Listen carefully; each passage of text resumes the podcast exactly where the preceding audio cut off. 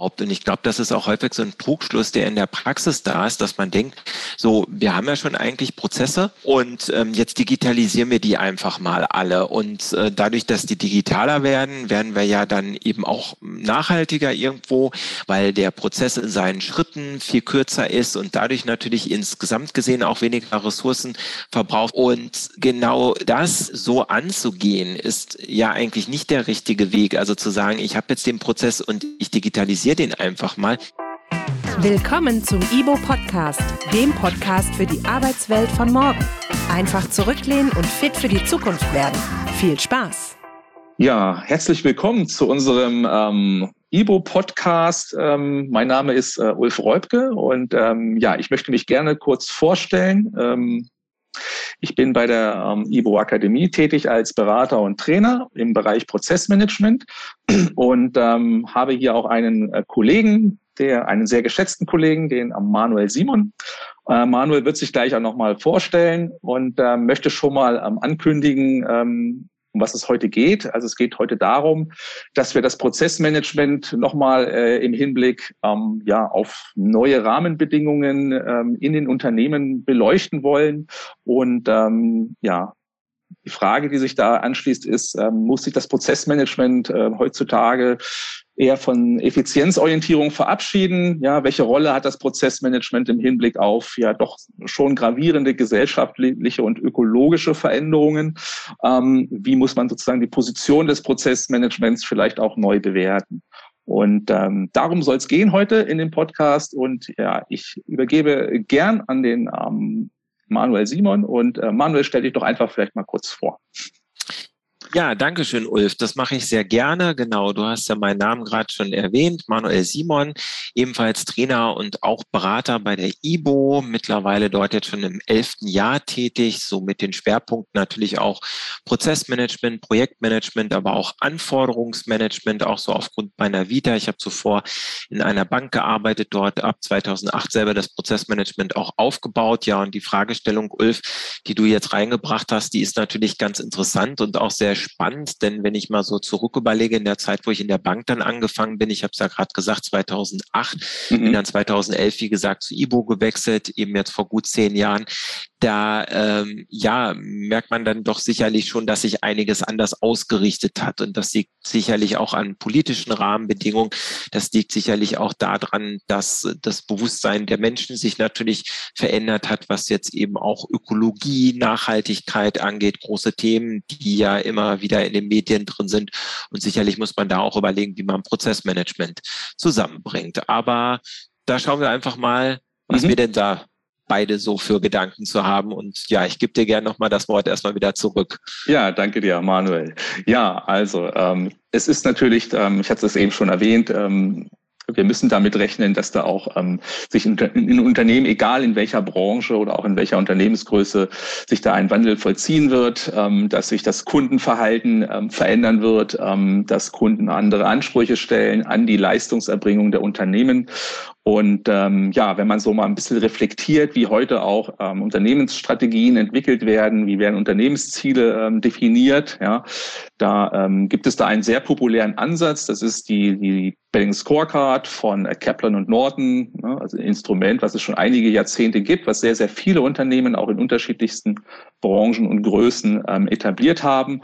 Und äh, diese Bling Scorecard geht davon aus, dass man seine Unternehmensziele ähm, ja miteinander ähm, in Beziehung setzen sollte. Aber am Ende sollten alle Unternehmensziele eben auch äh, auf finanzielle Ziele natürlich ähm, einzahlen. Und da geht es sehr häufig um Produktivität, Umsatzwachstum, Umsatzrendite, ähm, so als oberste Ebene im Sinne von ähm, Unternehmenszielen. Ne? Und der Zusammenhang der anderen Perspektiven, äh, die dort in der Balance Scorecard eine Rolle spielen. Also da gibt es eben grundsätzlich noch eine Kundenperspektive, wo kundenorientierte Ziele formuliert werden. Da gibt es eine Prozessperspektive und da gibt es eine ähm, ja, Entwicklungs- oder Mitarbeiterperspektive, ja, die im Grunde aber alle ne, letztendlich mittelbar oder unmittelbar eben auf diese schon angesprochenen finanziellen Ziele einzahlen sollen. So. Und dieser, dieser Fokus ist natürlich, wenn man das jetzt mal so aus der Historie betrachtet, durchaus berechtigt, weil jedes Unternehmen muss ja überlebensfähig sein und da stehen natürlich finanzielle Aspekte im Vordergrund. Es gibt da gerade bei größeren Gesellschaften, die auch fremde Anteilseigner haben, Stichwort äh, ne, Aktiengesellschaften, die Erwartungshaltung, dass natürlich auch ein gewisser finanzieller Erfolg am Ende dasteht. So, ne? Jetzt stellt man aber auch fest, dass sich diese, sage ich jetzt mal, ähm, Gruppe ja, der Teilhaber sich auch durchaus ähm, anders verhält, andere Schwerpunkte setzt, auf äh, soziale Themen ähm, sehr viel Wert legt, auf Nachhaltigkeitsthemen äh, Wert legt. Und ähm, ja, das bedeutet natürlich auch, dass da ein, ein gewisser Druck auf äh, die Unternehmen ausgeübt wird und ähm, dementsprechend jetzt inzwischen auch erste, mh, hm, auch aus der Forschung, ähm, ja, gepushte ähm, Ansätze ähm, da sind, die einfach einen erweiterten Blick ja auf die, die Zielbetrachtung und auf die Wertebetrachtung eines Unternehmens legen. Also ne, finanzorientierte Werte stehen jetzt auch neben sozialen Werten und, Gesell und ähm, umweltbezogenen Werten jetzt sozusagen gleichrangig da und äh, man muss versuchen, mit seinen ähm, ja, Zielvorstellungen auch diese, sage ich mal, Wertebasis anzusprechen. Ne? Und ähm, das ist ganz spannend. Und ähm, ich denke auch, ähm, um jetzt die Kurve zu kriegen zum Prozessmanagement, ja, muss man sich natürlich auch bei der Prozessgestaltung sich diesen ähm, Anforderungen stellen. Und ähm, wenn es da entsprechende Zielvorgaben äh, gibt oder jetzt neu hinzukommen, neu definiert werden, die zum Beispiel mehr Nachhaltigkeit verlangen, ja, ähm, dann bedeutet das auch, ähm, oder die Frage, die man sich dann stellen muss, ist, was hat das für eine Bewandtnis für die äh, Gestaltung von Geschäftsprozessen? Ne? So, ja, ähm, da gibt es verschiedene Branchen, die da auch durchaus eine Rolle spielen oder eine ja eine größere Rolle spielen wie vielleicht andere Branchen zugegebenermaßen, aber im Grunde ist es doch ein Thema, was alle Branchen irgendwo, ähm, denke ich, ähm, herausfordert.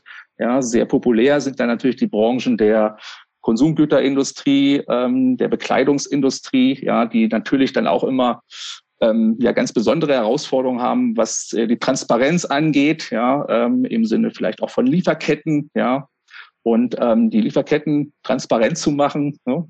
Was ist da vielleicht äh, naheliegend, sich natürlich auch die Geschäftsprozesse mal anzuschauen, ja, und wenn man da halt eine sehr, ähm, ich sage jetzt mal, gute Basis hat, was, was Transparenz angeht, tut man sich vermutlich auch leichter in der Zukunft, ja, diesen, ich sage jetzt mal, zusätzlichen Transparenzanforderungen auch gerecht zu werden. Ne? Also in dem Sinne würde ich immer sagen, dass das Geschäftsprozessmanagement ähm, da immer eine Basis ist, um hier auch ähm, ja vielleicht am Ende erfolgreicher zu sein. Manuel, hast du da vielleicht auch eine, sage ich mal, Einschätzung oder auch, auch Praxisbeispiele, die du da in diesem Zusammenhang vielleicht reflektieren könntest? Ja, also ist natürlich schon ein wichtiges Thema, was du ansprichst. Ähm, also Nachhaltigkeit wird natürlich immer ein wichtigeres Thema. Auch natürlich ökologische Aspekte werden in dem Zusammenhang natürlich immer wichtiger. Und du hast es ja auch schon angesprochen, das Ganze jetzt mit Prozessmanagement irgendwie zu koppeln, macht natürlich auf jeden Fall Sinn. Also wenn man überlegt, früher war man wahrscheinlich eher immer auf Effizienz getrimmt, dann ging es um Umsatz, ja. Ertragsziele, ne, die dann wichtig waren und ähm, hat das vielleicht gar nicht so im Fokus gehabt, dass eben auch die Nachhaltigkeit durchaus dabei wichtig ist und sie ist vielleicht eher zufällig dann mit entstanden. So mag mhm. ich das jetzt mhm. einfach mal sagen, weil wenn man natürlich jetzt Prozesse optimiert hat, ging es ja immer schon darum, Ressourcen einzusparen. Mhm. Vornehmlich wahrscheinlich früher eher darum, dass man Personen eingespart hat, um dann eben auch Kosten einzusparen. Aber man hat ja auch früher schon dadurch eingespart, dass man eben vielleicht weniger Papier verbraucht hat, ähm, dass man ja natürlich Prozesse einfach schneller gemacht hat und äh, dadurch natürlich insgesamt gesehen auch äh, weniger Ressourcen natürlich verbraucht werden, egal welcher Art, ob es da jetzt um Verbrauchsmaterial geht, ob es da um Energie geht. Das sind ja unterschiedlichste Dinge, die dann damit reinfließen.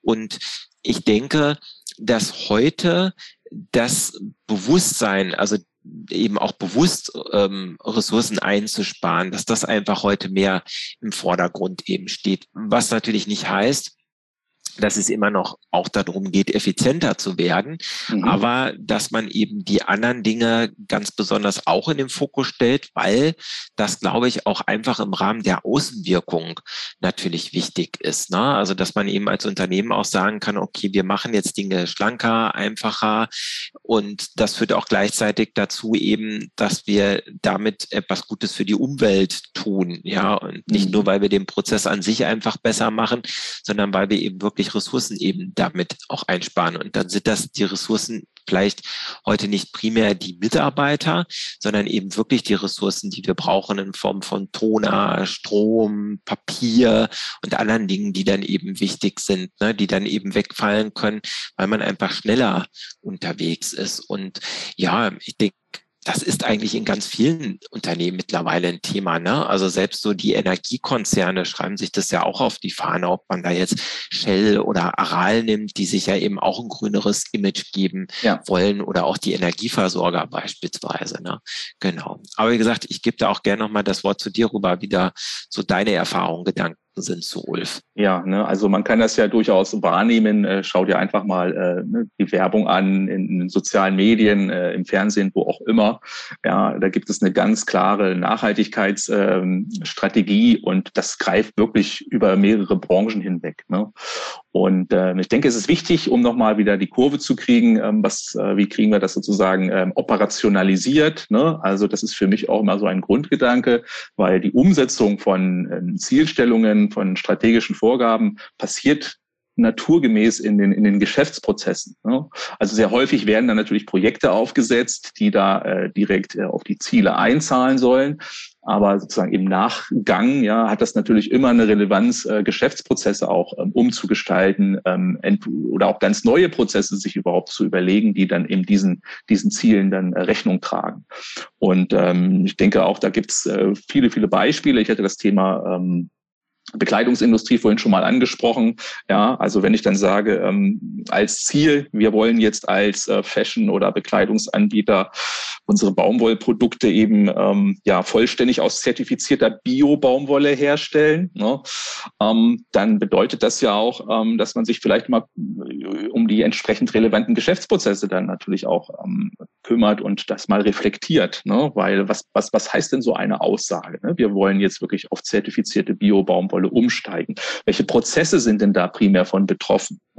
Also zum Beispiel das äh, Management von ähm, Lieferantenverträgen würde ich da sehen, äh, den ganzen Beschaffungsprozess, äh, Logistikprozesse, die spielen ja da alle eine Rolle. Und in dem Zusammenhang muss man diesen Prozessen vielleicht auch völlig neue Prozessziele zuordnen, ne? damit sie dann auch entsprechend auf die übergeordneten strategischen Vorgaben auch einzahlen.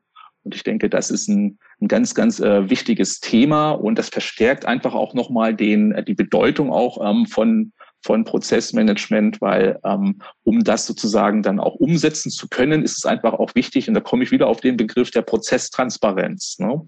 Wenn ich da eine sehr hohe Prozesstransparenz habe, kann ich natürlich sagen, okay, wir haben jetzt hier das, äh, die Vorgabe, ähm, ne, da äh, andere Rohstoffe ähm, einzusetzen für unsere Produkte. Ne?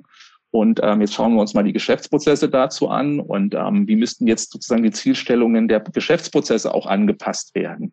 Wenn ich angepasste Geschäftsziele äh, habe für die Geschäftsprozesse, ja, muss auch die, vielleicht die, die Ablaufweise des Prozesses angepasst werden, der Ressourceneinsatz, ja, da muss überprüft werden, an welchen Stellen muss ich vielleicht andere Ressourcen einsetzen. Ähm, wenn ich jetzt sage, ähm, wir wollen jetzt auch zum Beispiel ähm, die Lieferantenauswahl, ja, im Rahmen eines Beschaffungsprozesses, ähm, ja, müssten wir überdenken. Ja, wir müssten andere Bewertungsmaßstäbe, andere Kriterien für die Lieferantenauswahl uns überlegen dann ist das natürlich ein Eingriff in den Geschäftsprozess. Ne?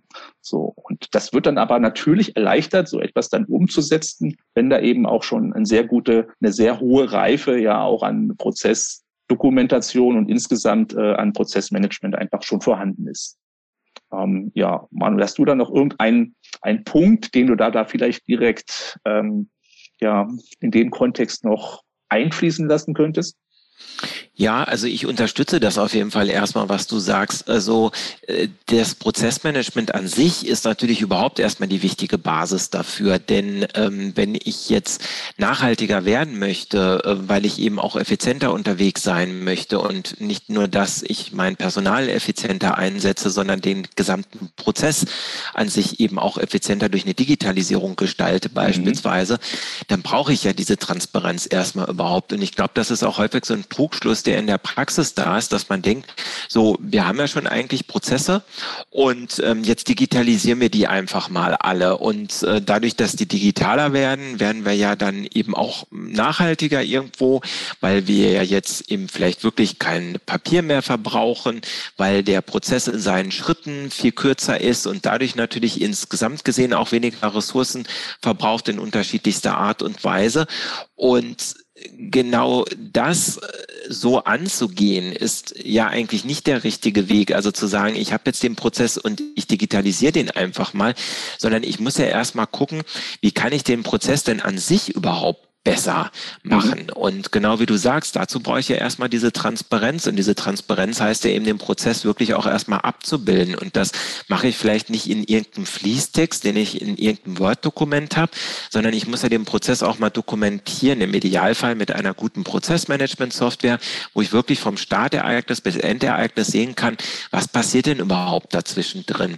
Und ich werde natürlich auch nachhaltiger oder ökologischer, einfach schon dadurch, dass ich natürlich eben hergehe und den Prozess erstmal einfacher gestalte. Nehmen wir einfach nur mal die Situation, wir haben einen Prozess, wo es vielleicht noch papierhafte Akten gibt, ob das Kreditakten sind, mhm. Versicherungsakten, Personalakten, ist ja egal. Und ich habe jetzt einfach nur die Situation, dass ich in dem Prozess quasi die Kompetenzen anpasse, dass ich einfach sage, okay, weniger Fälle werden von irgendeinem Abteilungs- oder Bereichsleiter entschieden, sondern ich gebe mehr Kompetenzen an den Sachbearbeiter. Das führt ja automatisch schon dazu, dass diese Akten nicht mehr so häufig häufig durchs Haus transportiert werden müssen, nämlich eben zum nächsten Kompetenzträger, der dann da drauf gucken muss, irgendwas bewilligen muss und die Akte wird halt wieder zurückzugeben. Alleine dadurch spare ich ja auch schon Ressourcen ein, ja, indem ich nicht jemanden brauche, der durchs Haus läuft, ja, ich muss nicht irgendwelches zusätzliches, ähm, äh, ja, ja, wie soll ich das jetzt sagen? Also ich brauche dann vielleicht nicht noch zusätzliche Genehmigungsvermerke, wo ich dann auch wieder Ressourcen vielleicht noch für brauche in Form von Papier und Co. Ja, ähm, das heißt also alleine dadurch werde ich ja auch schon effizienter und nachhaltiger, wenn ich einfach nur mal diesen Tra Prozess transparent mache und dann eben genau solche Schleifen beispielsweise gar nicht mehr brauche. Und wenn ich natürlich jetzt sage, okay, ich digitalisiere den Prozess beispielsweise sogar noch, ja, indem ich eben so einen Workflow oben drüber lege, dann wird der Prozess in dem Moment ja noch mal effizienter, weil wenn ich dann vielleicht gar gar keine papierhaften Akten mehr habe, dann bin ich ja da nochmal nachhaltiger. Ich kann den Workflow direkt weitergeben, entsprechend an den nächsten Mitarbeiter. Das heißt also auch da findet eben weniger Ressourcenverbrauch statt als eben vorher. Klar, jetzt wenn jemand mal durchs Haus läuft und irgendwas transportiert, ist das vielleicht ergonomisch auch ganz gut, ja, aber auch am Ende kann man dann wiederum effizienter andere Dinge natürlich abarbeiten, weil man eben mehr Zeit hat, sich auf zu konzentrieren, anstatt dann eben auf so ja, Prozessschritte, die vielleicht eigentlich unnötig sind, weil eben der Prozess nicht digitalisiert ist. Ne? Mhm. deswegen glaube ich immer, ist ein ganz wichtiger Punkt. Ich muss erstmal schaffen, den Prozess überhaupt zu nehmen, den transparent zu machen, da erstmal die Schwachstellen rauszuarbeiten und dann eben zu sagen, okay, wenn ich die erkannt habe, was kann ich grundsätzlich am Prozess besser machen? Und wenn ich dann vielleicht sogar noch in eine Digitalisierung, Automatisierung gehe, dass ich ihn dann eben nochmal effizient effizienter mache.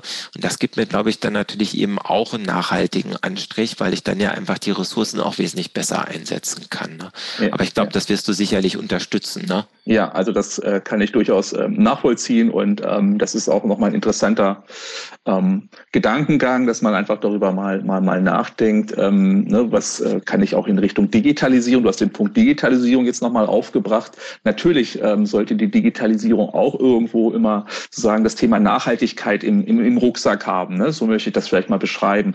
Und äh, das ist ja auch tatsächlich so. Viele Digitalisierungsprojekte, ja, also wenn wir jetzt mal so im Kontext von Prozessoptimierung denken, ähm, auch da gebe ich dir vollkommen recht, ne, dass man sich erstmal vielleicht um organisatorische Aspekte kümmert, bevor man jetzt sozusagen einen Ist-Prozess, so wie er heute ist, mit dem Wissen, dass er schlecht ist, da die, die Digitalisierungsmaschine an, an, anwirft, ja, ist sicherlich nicht der richtige Weg, sondern erstmal versucht, über genau Potenziale nachzudenken, die erstmal heben und dann eben mit der Digitalisierung zu kommen. Und ich denke, am Ende ist es auch wichtig, nochmal über ähm, Ziele nachzudenken. Also jeder Prozess hat ja dann auch ähm, Ziele oder Zielwerte, die man, die man sozusagen auch sich, sich, sich vornimmt, ja, dass der Prozess eben gut läuft.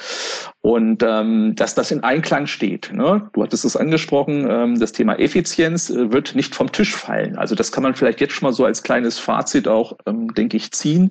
Wir brauchen nach wie vor effiziente Prozesse, ne? aber eben nicht ausschließlich nur auf Effizienz ausgerichtete Prozesse. Ähm, wir kennen das so aus dem Bankenumfeld. Wir haben da ja auch einiges an, an Klientel bei der IBO, ne, die dann auch sehr viel mit Regulatorik zu tun haben. Und Regulatorik und Effizienz können sich ja auch durchaus widersprechen. Ja, und ich denke, das ist immer eine ganz große Herausforderung für gerade für Finanzdienstleister, ähm, das in Einklang zu bringen. So und jetzt kommen dann noch eine neue Dimension dazu, nämlich äh, im Sinne Nachhaltigkeit, im Sinne von ähm, vielleicht auch eher sozialen, gesellschaftlichen Zielen und auf der anderen Seite dann eben auch äh, umweltbezogenen Zielen. Wir wollen vielleicht Ressourcen ähm, einsparen. Das könnte man als Ziel auch für Prozesse definieren. Ne? Das ist, denke ich, auch nochmal ein ganz wichtiger Punkt und das dann in Einklang zu bringen, also diesen gesellschaftlichen äh, Faktor, den Umweltfaktor, den vielleicht auch regulatorischen Faktor und den Effizienzfaktor. Ja, also wir haben da eigentlich eine ganz, einen ganz großen ähm, Blumenstrauß an ähm, Vorgaben, die man da grundsätzlich auch den Prozessen mitgeben kann. Die Herausforderung wird es, denke ich, sein, das in Einklang zu bringen und ähm, möglichst eine, ich sage jetzt mal, Zielstrategie auch zu entwickeln, wo das eine Ziel auf das andere auch einzahlen kann, wo es eben keine ähm, ja, konträren Zielstellungen gibt. Aber ich glaube, das ist möglich. Ja, das kann man machen, wenn man darüber wirklich auch mal explizit nachdenkt wenn das auch im Sinne der strategischen übergeordneten Ziele ist, ja, also dass man da auch direkte Anknüpfungspunkte hat. Das heißt, wenn wir unsere Prozesse gut machen, leisten wir auch immer einen Beitrag, um unsere ähm, strategischen ähm, Vorgaben auch zu erfüllen. In dieser Zusammenhang der wird jetzt, denke ich, ähm, noch interessanter, wenn sich auch die Strategien sozusagen hm, differenzieren, ja, und wir eben da zusätzliche ähm, ja, Aspekte im Sinne der Nachhaltigkeit reinbekommen. Ja, also ich kann das absolut unterstützen, was du sagst. Also man muss natürlich auch immer überlegen, wenn man ähm, natürlich die Regulatorik nimmt und überhaupt so die Vorgaben, die der Gesetzgeber auch macht, mhm. dann stellt sich natürlich immer auch die Frage, ist das denn alles so nachhaltig, was sich der Gesetzgeber da mhm. überhaupt überlegt? Weil man muss ja immer überlegen, wenn ich mit der Regulatorik neue Auflagen für die Unternehmen schaffe, bedeutet das ja eben auch, dass es häufig dann erstmal mehr Aufwand ist, also zumindest ja. wahrscheinlich in der Anfangsphase bis das erstmal prozessual integriert ist. Und dieser Mehraufwand, der da entsteht natürlich, bindet ja auch wieder Ressourcen. Also nicht nur in Form von Personal, sondern dass ich ja einfach meinen Prozess auch anders gestalten muss in der Richtung, dass Absolut. da vielleicht mehr Arbeitsschritte notwendig sind, dass sich ähm, irgendwelche Meldungen vielleicht möglicherweise eben auch machen ähm, muss, Berichte neu dazu erstellen, verfassen muss eben. Und auch wenn es jetzt vielleicht gar nicht nur darum geht, ähm, dass ich das alles im Papier mache, am Ende ähm, werden ja trotzdem Ressourcen da auch gebunden. Ich meine, wenn ich hier irgendwie an meinem Rechner sitze und ähm, ab hier meinen Monitor an, lass meinen Rechner nebenbei laufen, das verbraucht ja auch alles Strom. Und wenn ich dadurch eben mehr Prozessschritte eben habe durch diese Regulatorik und Co., die kommt, führt es ja am Ende trotzdem wieder zu mehr Ressourcenverbrauch, selbst wenn der Prozess vielleicht digitalisiert ist. Ja. Das heißt also, man muss ja auch immer gucken, dass ich den Prozess möglichst schlank in der Art gestalte, dass der Ressourcenverbrauch auf allen Ebenen wirklich reduziert wird. Und das heißt ja nicht nur Mitarbeiter eben am Ende, sondern dass ich eben auch gesamthaft eben gucke, dass all das, was ich irgendwie an Arbeitsmaterialien brauche, um diesen Prozess überhaupt auszuführen, dass das eben möglichst auf ein Minimum reduziert wird. Und äh, da bin ich absolut bei dir. Da muss man dann eben auch gucken, zum Beispiel auch gerade regulatorische Aspekte und die sind natürlich sehr äh, präsent für viele Unternehmen, dass man die versucht eben möglichst schlank auch in seine Prozesse zu integrieren, um dann natürlich genau diese Nachhaltigkeit, diese Effizienz dort auch drin zu haben. Ne? Also das, das sehe ich auch als einen ganz, ganz wichtigen Aspekt in dem Moment. Und naja, äh, da muss man dann immer auch gucken, wie viel Regulatorik macht dann an der einen Stelle auch Sinn und wo ist vielleicht auch etwas, wo man eben sagt, na ja, das ist jetzt ein Mehraufwand, der aber auch eigentlich nicht in Relation steht zu dem, was da rauskommt in dem Moment. Ne? Also wahrscheinlich schwierige Fragestellung. Wir wollen uns ja, ja auch gar nicht jetzt auf die politische Ebene oder so irgendwie bewegen. Aber ähm, am Ende bleibt halt immer festzuhalten, bei all dem, was ich eben tue, egal ob ich jetzt mit der Regulatorik beschäftigt bin, weil wir ja da viele Kunden auch bei IBO in dem Themenfeld haben, oder ob ich jetzt einfach generell effizienter werden möchte, ähm, ich muss halt immer diese Transparenz herstellen und muss dann eben gucken, auch wie kann ich das technisch bestmöglich abbilden natürlich. Ne? Und äh, ja, das da bin ich auch bei dir, Ulf, da ist die Transparenz erstmal ganz wichtig, dass ich die überhaupt hinbekomme im Prozess. Ne? Und dann kriege ich das sicherlich auch mit der Nachhaltigkeit dann nochmal ein Stück weit besser hin. Deswegen mhm. stellt sich, glaube ich, für mich auch immer die Frage, das ist ja auch schon mal nachhaltig. Und du sagtest auch eben Strategie, ähm, dass ich aus der Strategie zum Beispiel erstmal prüfe, welche Prozesse brauche ich denn eigentlich überhaupt? Also ich ja. glaube, es gibt viele Unternehmen auch, die haben einfach Prozesse, wo man sagen würde, ähm, braucht es die eigentlich wirklich? Ja, also gerade so im Controlling Berichte, die erstellt werden, die eigentlich überhaupt nicht gelesen werden, da werden ja auch Ressourcen mit verbraucht. Also wenn man an der Stelle erstmal schon mal anfängt und sagt, okay, aus der Strategie, welche Prozesse brauche ich eigentlich überhaupt, die dann transparent macht und da dann eben in eine Optimierung reingeht, dann hat das auch schon sehr viel mit Nachhaltigkeit natürlich zu tun. Und wenn ich das mhm. im Rahmen von Digitalisierung mache, vielleicht noch mal ein Stück weit mehr. Und da, glaube ich, anzufangen, das ist ein ganz, ganz wichtiger erster Schritt in dem Moment. Ja. Aber ich glaube, du hast auch noch Gedanken dazu. Ja, ne? genau. Also danke für die, für deine Überlegungen. Ja, also die möchte ich gerne auch mal ganz ad hoc hier ähm, aufgreifen. Ich denke auch, dass es, ähm, wenn es darum geht, ähm, sich als Unternehmen auch Ziele zu setzen. Ne? Ähm, bisher haben wir das eher so aus diesem Top-Down-Ansatz ähm, beleuchtet, aber natürlich aus der operativen Prozessausführung immer wieder über auch Ressourceneinsatz nachzudenken, vielleicht auch mehr als in der Vergangenheit. Daraus ergeben sich sozusagen ja auch ne, von der operativen Prozessebene vielleicht auch neue Prozessziele, ja, die ich mir setze und die wiederum vielleicht auch, ähm, ja, vielleicht auch eine Anregung bieten für unsere Strategen im Unternehmen, sich äh, mit strategischen Zielen vielleicht auch auseinanderzusetzen. Also getrieben praktisch aus der aus der Prozessausführung, äh, ja, aus der operativen Ebene, also auch so im, im Sinne eines äh, vielleicht auch Bottom-up ähm, der auch da sicherlich eine Rolle spielt. Ne? Und äh, im Grunde ist ja auch immer die Frage, woher kommen denn diese diese ähm, strategischen Vor Vorgaben. Ne? Die ähm, denkt sich ja der Vorstand auch nicht mal aus, wenn er da eine stille Stunde in seinem ähm, Office sitzt, äh, sondern da gibt's ja unterschiedliche Impulse, die da eine Rolle spielen, unterschiedliche auch Stakeholder, die er vielleicht auch als ähm, Geschäftsführer oder Vorstand bedienen muss. Und ähm, das kann man natürlich runterbrechen. Das ist die eine Sichtweise. Aber natürlich ähm, können auch ähm, Ziele, die in Richtung Nachhaltigkeit gehen, die in Richtung gesellschaftlichen Nutzen gehen, natürlich auch aus den Prozessen heraus entstehen, ne? aus dem operativen Verantwortlichen. Und ich denke, da muss vielleicht auch noch ein Bewusstsein äh, entwickelt werden in vielen Unternehmen, ähm, dass man da vielleicht auch im Sinne der Eigenverantwortung von Teams, von Prozessbeteiligten ne, mal ähm, ja da auch eine höhere Integration schafft mit, mit der Hierarchie, die ich natürlich noch in vielen Unternehmen heute habe, ähm, dass man das versucht, ja wirklich so als durchgängigen ähm, Wechselwirk wechselwirkungsseitigen Ansatz im Sinne Top-Down und Bottom-up irgendwo dann ähm, zu etablieren. Und da ergeben sich dann organisatorisch natürlich einige Herausforderungen. Aber äh, ich denke, ich denke, das Thema ähm, Nachhaltigkeit ist ein Treiber, mal ähm, darüber auch wirklich verstärkt und intensiver nachzudenken, wie man sowas organisatorisch dann gestalten kann. Ja. Definitiv. Und äh, Nachhaltigkeit fängt für mich zum Beispiel auch an, wenn wir einfach über Mitarbeiter eben auch reden. Ne? Also Nachhaltigkeit hat für mich auch immer was äh, mit Gesundheit beispielsweise zu tun. Ne? Wohlbefinden auch eines Mitarbeiters, das hat ja auch irgendwas mit Nachhaltigkeit zu tun. Man muss ja immer überlegen, wenn man den Mitarbeiter wirklich nur so als Arbeitsmedium ansieht und ihn dann irgendwo auch ausnutzt, beispielsweise ausbeutet, dadurch vielleicht dann eben auch bestimmte Krankheiten entstehen möglicherweise Wegweiser oder auch mhm. einfach Themen wie Burnout und Co., ähm, Erschöpfungszustände, ähm, dann hat das ja auch nichts mit Nachhaltigkeit zu tun, wenn ich einen Mitarbeiter dann erstmal wieder überhaupt so arbeitsfähig machen muss, dass er überhaupt wieder in der Lage ist, für mein Unternehmen etwas leisten zu können. Also ich glaube, das, das setzt dann eben auf ganz vielen unter, also Ebenen tatsächlich eben auch an diese Nachhaltigkeit. Also auf der einen Seite, dass man von der Strategie erstmal weiß, was will man eigentlich überhaupt mhm. und auch nur die Prozesse ausführt und dann eben keine Ressourcen verschwendet dafür, dass man Prozesse hat, die eigentlich überhaupt gar keinen Abnehmer haben, dann aber natürlich in die Prozesse selber reingeht und da natürlich eben schaut, wie können wir da an den einzelnen Stellen besser werden und da auch noch nachhaltiger, wo wir dann eben auch weniger Ressourcen verbrauchen, weil wir da einfach einen schlanken, auch vielleicht eben sehr gut digital aufgestellten Prozess haben.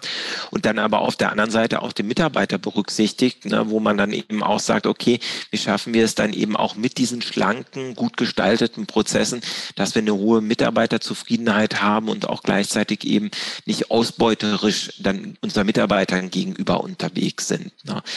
Aber ich denke auch, Ulf, das ja. ist wahrscheinlich ein Thema, das können wir bestimmt an anderer Stelle nochmal fortführen, ja. denn da gibt es, glaube ich, noch mehr als einen Gedanken zu. Ne? Und so ein bisschen mit Blick auf die Uhr, ähm, ja, zeigt sich, glaube ich, auch, ähm, dass ja viel schon dazu gesagt ist, aber glaube ich noch einiges mehr auch äh, Impuls, also oder es noch mehr Impulse gibt, die man dazu natürlich ähm, austauschen kann. Aber ja, ich gebe vielleicht auch einfach dir nochmal das Wort, was du meinst, ob wir uns da vielleicht an anderer Stelle nochmal intensiver zu austauschen wollen. Ja, also Manuel finde ich einen, einen guten, äh, guten Vorschlag und ich denke, das ist auch ein Thema, was man durchaus nochmal aus, aus weiteren ähm, Gesichtspunkten heraus beleuchten könnte und ähm, ja, würde mich freuen, wenn wir beide da nochmal zusammenkommen und hier vielleicht nochmal eine Fortsetzung auf, auflegen, ja, für dieses Thema in einem äh, Folgepodcast. Hoffe, dass das jetzt ähm, ein Thema war, was vielleicht auch den einen oder anderen äh, wirklich inspiriert und und ähm, auch zum Feedback geben vielleicht anregt.